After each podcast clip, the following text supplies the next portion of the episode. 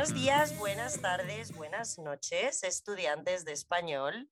Bienvenidos a un nuevo episodio de Aprende Español con Vía Spanish Online. Y hoy tengo por fin aquí a mi compañera de podcast para crear este podcast para vosotros y que podáis practicar vuestro español con nosotras y nuestras tertulias. Hola, Andrea. Hola, hola, ¿cómo estás? ¿Cómo estáis todos vosotros? Muy bien. bueno, preséntate, cuéntanos, cuéntanos de ti. Ok, mi nombre es Andrea, Andrea Manrique en Colombia, pero aquí en Suecia, Andrea Ost. Me cambié el apellido porque es más práctico. Eh, por motivos ya que, que, explicaré más adelante en otras emisiones.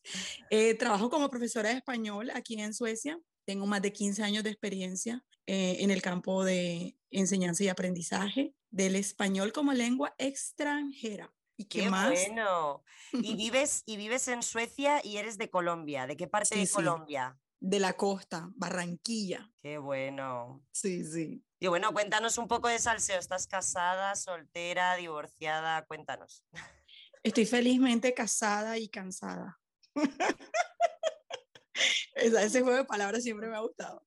Me parto. Eres genial. Muy bien. Y bueno, eh, Andrea, vamos a contarles un poco qué es lo que vamos a hacer en este podcast. Sí, sí, tenemos planeado siempre tener estos encuentros donde hablaremos de temas de actualidad, eh, trataremos sobre noticias. Eh, ¿Qué más? ¿Qué más? Pues les vamos a, prometer a, nuestros estudiantes un episodio nuevo cada semana donde vamos a analizar eh, cinco noticias que hayan pasado esa semana, las más importantes que nosotras creamos a nivel mundial y os las vamos a contar para que practiquéis vuestro español.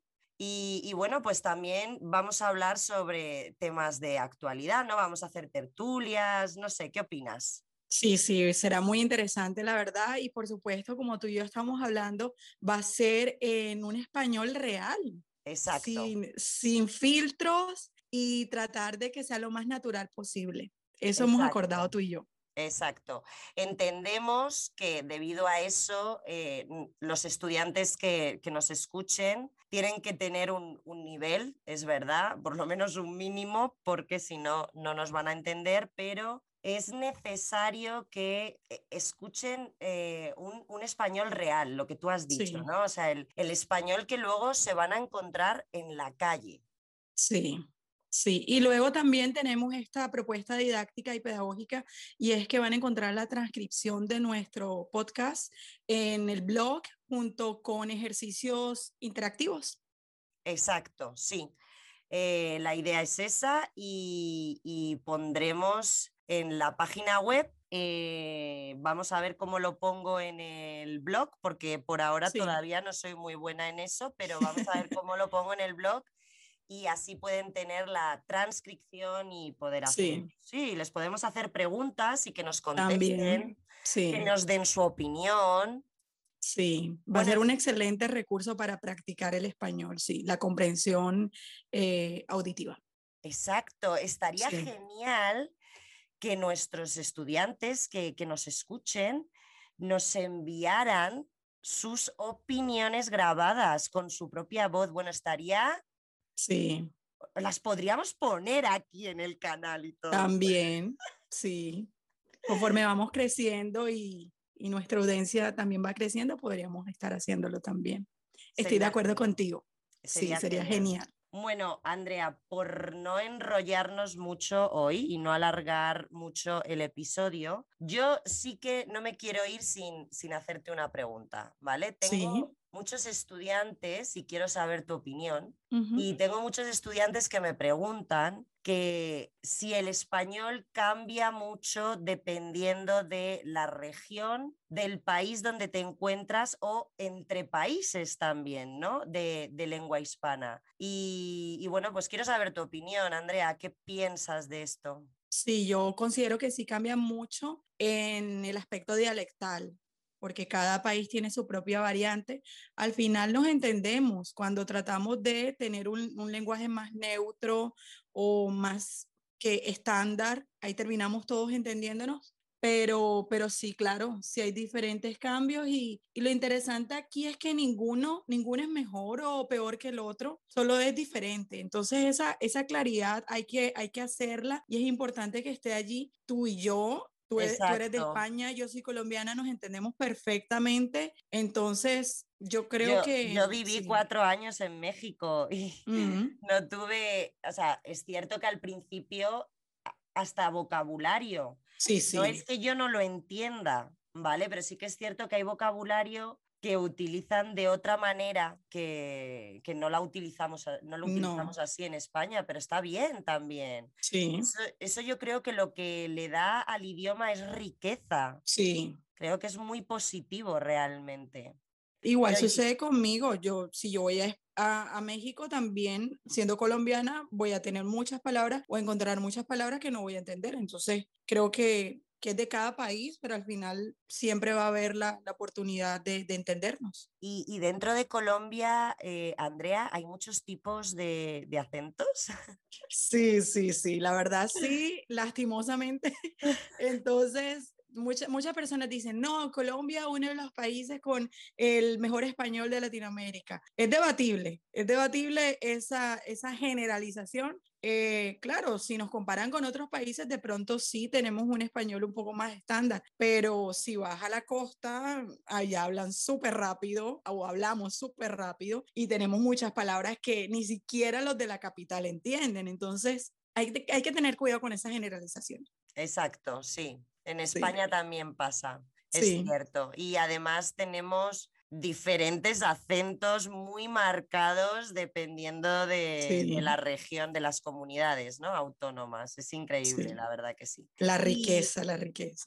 Sí, sí, la verdad que a mí me encanta. Y otra cosa que te quería preguntar, ¿en Colombia tenéis dialectos diferentes o otros idiomas? Sí, sí, claro, la, las lenguas indígenas o aborígenes. Sí, sí tenemos, por supuesto.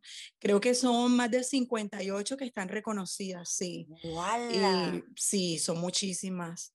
Eh, en mi zona, de donde, de donde yo vengo, está el, eh, ¿cómo se llama el de la Guajira? El Guayunaiki, el Guayunaiki. Y por supuesto, como lengua indígena, hay muchísima... Eh, in muchísimas iniciativas para, iniciativas para preservarlo. Entonces, y ha sido muy fuerte porque sabes que la, las comunidades indígenas siempre están en, en condiciones de precariedad y de, y de pobreza, entonces cuesta mucho que su idioma y su cultura esté, esté vigente aún. Sí, lastimosamente. Sí, es una pena, sí. Sí. Sí. Me encanta lo de lastimosamente. ¿Ves? Sí. Te entiendo perfectamente, pero en España nunca diríamos lastimosamente. ¿Por qué? ¿Por qué? No ¿Por sé. Decimos qué pena. Es que yo, me he dado cuenta, ¿sabes qué me he dado cuenta? Que nosotros en Latinoamérica maquillamos mucho el, el, el español. Utilizamos me a veces como muchísimas palabras así todas exageradas que, que, que, no se puede decir con economía lingüística. Eso yo lo tengo todavía dentro, dentro de mí, arraigado como sí. buena colombiana. Me encanta, parce. Lo reconozco, parce, sí, parce. Aunque yo no digo parce porque soy de la costa. ¿Ves? ¿Ves? Eso también me interesa. ¿Quién es entonces lo de Parse en Colombia? Los de Medellín, los de Medellín, J, J Balvin, Maluma. Claro, por eso está tan de moda. Ahí está Exacto. el tema, por eso está tan de moda. Claro, claro, la cultura de la música del reggaetón es la que impone que, que la palabra sea tan conocida. Qué interesante y además es que eh, cuando yo empecé a saber más del reggaetón a mí me alucinó porque yo pensaba que era más de, de México, Puerto Rico, la, o sea, sí. más hacia arriba. Y ver que hay tantos artistas colombianos metidos en este, en este mundo de musical me, me, me alucinó.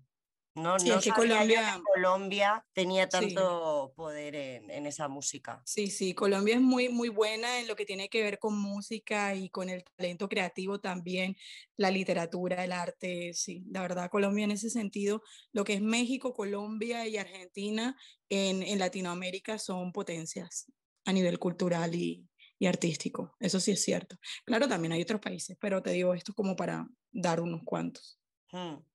Sí, sí, Mm. es verdad, pero no sé, como que además a lo mejor por las canciones, ¿no? Por lo que dicen los cantantes, pero siempre como que los, en España yo creo, ¿no? Como que los eh, Sí. teníamos em, más Relacionados, claro. relacionados, exacto, con, con Puerto Rico. Claro, Puerto Rico, Panamá son la cuna del reggaetón, si lo piensas. Exacto, pero no, Mm. Colombia, la mar, o sea, es increíble lo que hay ahí. Yo creo que como que una generación nueva del reggaetón nació ahí, ¿sabes? Sí, O sí, sí, con J Balvin.